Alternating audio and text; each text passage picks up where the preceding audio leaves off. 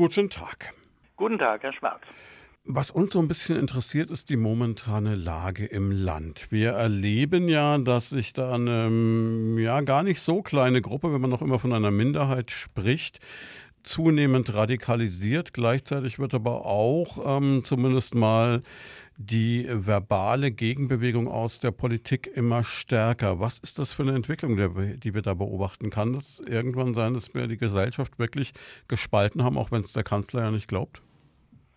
Naja, gespalten würde immer bedeuten, dass man irgendwie so ungefähr gleich große Teile hat. Ähm, ich glaube, davon äh, können wir und müssen wir Gott sei Dank nicht ausgehen. Also es gibt äh, eine zu zahlenmäßig wachsende äh, Minderheit, die sich radikalisiert und die Impf das Impfgeschehen und das Infektionsgeschehen dazu nutzt, öffentlich in Erscheinung zu treten. Und ähm, das ist, wie gesagt, natürlich eine Minderheit, also es ist keine äh, große Gruppe, äh, obwohl die Zahl wächst. Aber es ist eine Gruppe, die man ernst nehmen muss, weil sie eben aus verschiedenen Bestandteilen zusammengesetzt ist und die sich jetzt auf eine ganz ungute Art mischen. Und ich würde sagen, das eine ist der vermutlich der relativ kleinste Teil, ähm, wirkliche Impfgegner, die sagen, also wir wollen nicht geimpft werden und wir wollen unsere Freiheitsrechte äh, bewahrt wissen und äh, insofern also auch äh, sind sie Gegner der Impfpflicht. Und das andere ist aber, dass es äh, zunehmend auch rechtsradikale Kreise sind, die die Gelegenheit nutzen, ähm, gegen das System, wenn man so will, aufzubegehren, also gegen den Staat, äh, die also eigentlich ein autoritäres Regime haben wollen ähm, und insofern eigentlich zu den Impfgegnern gar nicht passen, weil sie ja nicht mehr Freiheitsrechte, sondern letztendlich dann eher weniger wollen. Äh, die mischen sich dann mit so zufälligen äh, Demonstranten, die eben gegen ganz bestimmte Maßnahmen aufbegehren. Und das ist ein ungutes Gebräu, weil es sich ähm, eben als unübersichtlich zeigt und weil es auch äh, natürlich zahlenmäßig zunimmt und weil man nicht so genau weiß, äh, erstens, wie man diese Leute auseinanderhalten soll und zweitens, wie man ihnen begegnet. Denn ähm, also Impf, die Impfpflicht ist das, die eine Art der Begegnung, das andere wäre irgendwie in einen argumentativen Austausch zu treten. Da weiß man aber nicht, wo man anfangen soll. Zweifellos richtig. Jetzt erleben wir natürlich auch, und das gehört ja auch zur Wahrheit dazu, dass viele Dinge, die die Politik mal versprochen hatte, inzwischen zurückgenommen werden mussten. Einfach, weil sich die Lage natürlich dynamisch anders entwickelt hat. Andererseits gibt es natürlich diesen Menschen so ein bisschen das Gefühl, dass sie ja von Anfang an wussten, dass es so kommen wird, wie es jetzt kommt, und damit fühlen sich bestätigt. Ja, wobei man ja auch äh, von der gegenteiligen Annahme ausgehen kann, also dass manche gesagt haben, äh, das ist gar nicht so schlimm. Ja. Äh, denken Sie dran, dass ja manche Staatschefs in der ersten Phase gesagt haben, das ist eine harmlose Grippe. Also ich glaube, das kann jetzt niemand mehr bestreiten, dass es mehr ist als eine harmlose Grippe. Also insofern gibt es da auch in diesen Kreisen, in den harten ähm, Gegnern der pandemischen Maßnahmen gibt es unterschiedliche Gruppen. Die einen, die sagen, das ist, äh, naja, man könnte fast sagen, so äh, die Strafe Gottes, die müssen wir uns über uns ergehen lassen. Die anderen sagen, das ist gar kein äh, richtig ernstzunehmendes pandemisches Geschehen. Und äh, die treten ja gemeinsam auf, äh, interessanterweise, äh, bei diesen Protestaktionen. Also das heißt, das ist in der Tat ein völlig widersprüchliches ähm, Milieu und ein Spektrum an Argumenten, was da zusammenkommt. Und das macht es natürlich schwer, irgendwie darauf zu reagieren, weil man äh, gar nicht weiß, wo man äh, mit äh, kräftenden Argumenten ansetzen soll. Ja, mir hat gestern ein Polizist am Rande einer Demonstration, die wir als Journalisten begleitet haben, gesagt, wenn ihm vor zehn Jahren jemand mal erzählt hätte, dass äh, linke Esoteriker und Faschisten zusammen demonstrieren, hätte er das für komplett wahnsinnig gehalten. Gut, ähm, was wir natürlich auch immer wieder erleben, ist dieses Unterlaufen der ähm, gesetzlichen Möglichkeiten durch diese nicht angemeldeten Versammlungen ohne Versammlungsleiter ähm, wird ja so ein bisschen die Staatsmacht an der Nase rumgeführt. Wäre es da eigentlich Zeit, egal wie wichtig das Versammlungsrecht in diesem Land ist, da einen Riegel vorzuschieben?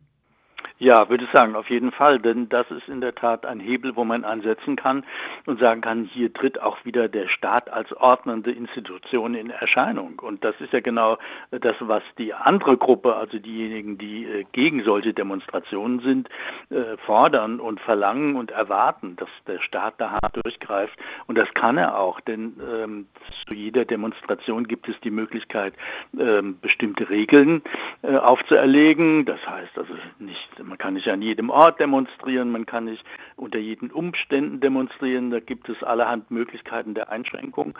Und insbesondere in Pandemiezeiten müssen natürlich Sicherheitsregeln ähm, und äh, ja, Maßnahmen, Corona-Maßnahmen eingehalten werden. Und die werden ja nicht eingehalten. Das wurde in der Vergangenheit immer toleriert, um es eben nicht eskalieren zu lassen und um nicht irgendwie eine Gewaltaktion ähm, äh, entstehen zu lassen. Aber es zeigt sich, dass das nichts nutzt. Und insofern muss der Staat da tatsächlich mit seiner Polizeigewalt hart durchgreifen und sagen, die Regeln, die wir vorher bestimmt haben, die müssen ja vorher festgelegt werden, die müssen eingehalten werden.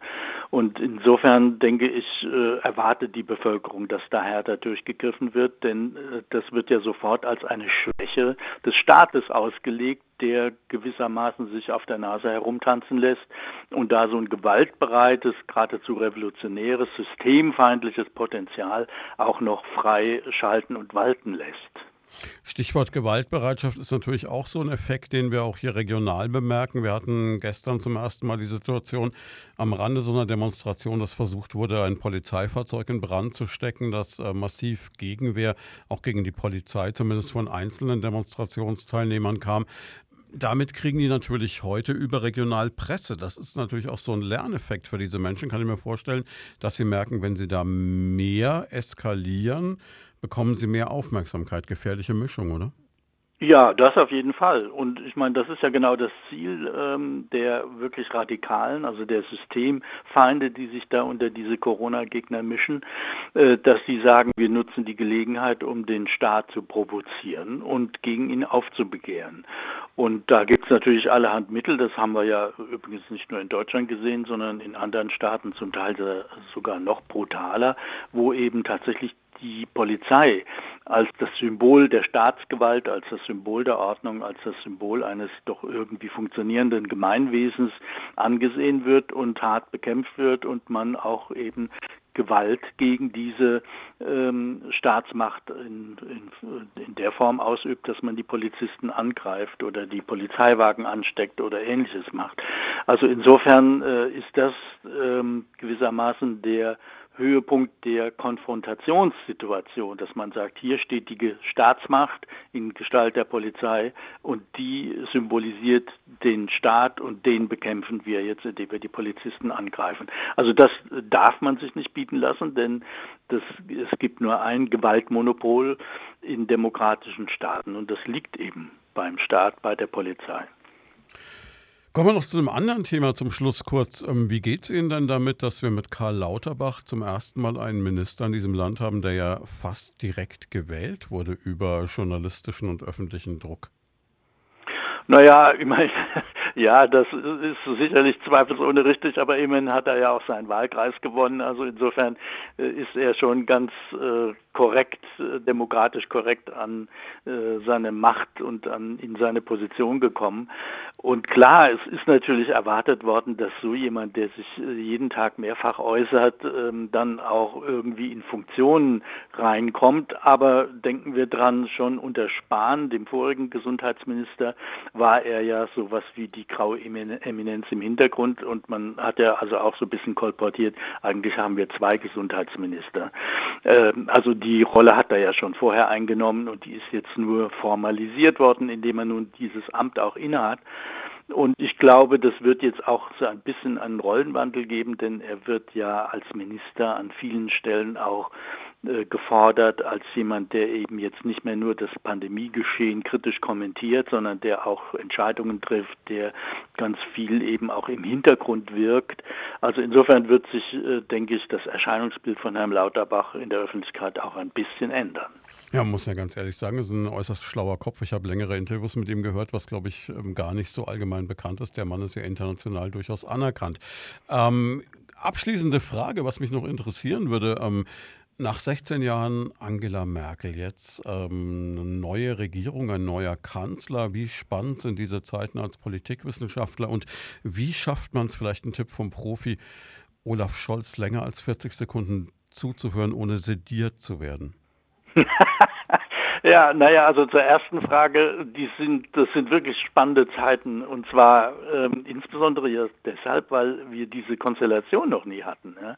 Also wir haben jetzt drei Parteien an der Macht, die sich einigen mussten und man geht ja eigentlich davon aus, je mehr es sind, umso schwieriger wird es. Jetzt kann man aber im Vergleich mit der Vergangenheit sagen, also diese Regierungsbildung jetzt mit diesen drei Parteien und Partnern war fast einfacher als die vorige mit zwei Partnern, nämlich SPD und CDU. Also insofern äh, ist da offenbar bei allen drei Parteien irgendeine Art von Aufbruchsstimmung zu spüren und ein Wille, jetzt irgendwas zu verändern. Äh, auf, am auffälligsten war das ja bei der FDP, ja, die sich da an vielen Stellen, insbesondere durch Herrn Lindner, äh, sehr ähm, gesprächsbereit gezeigt hat, sehr willig da was Neues in Gang zu setzen, sehr lobend geäußert hat über die anderen Partner. Ähm, das kannte man aus FDP-Kreisen bislang nicht. Ja. Naja, und ähm, die anderen Aspekte, ähm, also was man jetzt so erwarten soll und wie das so weitergeht und äh, wie das mit dem Bundeskanzler, äh, welches, welche Rolle und welches Selbstbild er in der Öffentlichkeit abgibt. Ich glaube, er wird sich da schon auch ein bisschen entspannen. Also man kennt ihn ja auch als jemand, der äh, eine gewisse Ironie hat, der äh, in bestimmten Situationen auch witzig sein kann. Ähm, nur ist er, glaube ich, jetzt im Moment extrem vorsichtig, agiert sehr ja umsichtig, um eben äh, keine Anfangsfehler zu begehen. Und das führt ihn dazu, dann so, so eine ganz äh, zurückgenommene Art ähm, äh, an den Tag zu legen, die natürlich äh, gerade auch für journalistische Beobachter extrem schwierig ist und für die Öffentlichkeit natürlich auch, ja, weil man sagt, ja, wann wird der mal impulsiv und wann geht er mal aus sich raus. Äh, aber wie gesagt, ich würde denken, das wird schon kommen. Und andererseits muss man natürlich sagen, die Bevölkerung hat ja in diese zurückhaltende Art auch ein bestimmtes Vertrauen gelegt. Also wenn wir es nochmal vergleichen mit äh, dem äh, CDU-Kandidaten Laschet, der ja genau das Gegenteil war, ja sehr jovial, sehr gesprächsbereit, sehr impulsiv auch und sehr offen, ähm, dann war ja äh, zumindest in diesen Triellen, die äh, durchgeführt worden sind, immer deutlich geworden, größeres Vertrauen hat man dann gegenüber dem zurückhaltenden Scholz und nicht gegenüber dem offenherzigen Herrn Laschet. Also insofern sind das auch Verhaltensweisen, die in der Öffentlichkeit für Vertrauen, für Zuverlässigkeit stehen, für Sachlichkeit, für Ausgewogenheit. Also das sind schon auch ein paar Tugenden dahinter. Das ist jetzt nicht nur irgendwie so eine dröge Art äh, mangelnder Repräsentationsfähigkeit. Ja klar, und das äh, immer nur Gas geben auf lange Sicht auch nicht trägt, sieht man im Moment am Schicksal von Hanse wieder. Ja, genau. Und da bin ich mal gespannt, wie das dann äh, bei der nächsten Wahl 2022 ist die ja, oder ist sie 23 in Bayern äh, stattfindet. Äh, wann ist sie die? Dann ich überlege auch gerade, ich glaube 23. 23, ne? An, ja, irgendwie. Wie auch immer, also jedenfalls bin ich da mal gespannt, weil ähm, jetzt ist so ein bisschen diese äh, Kanzlerkandidaten-Aura äh, ist jetzt irgendwie verblasst und jetzt muss man halt abwarten, wie das weitergeht. Ne?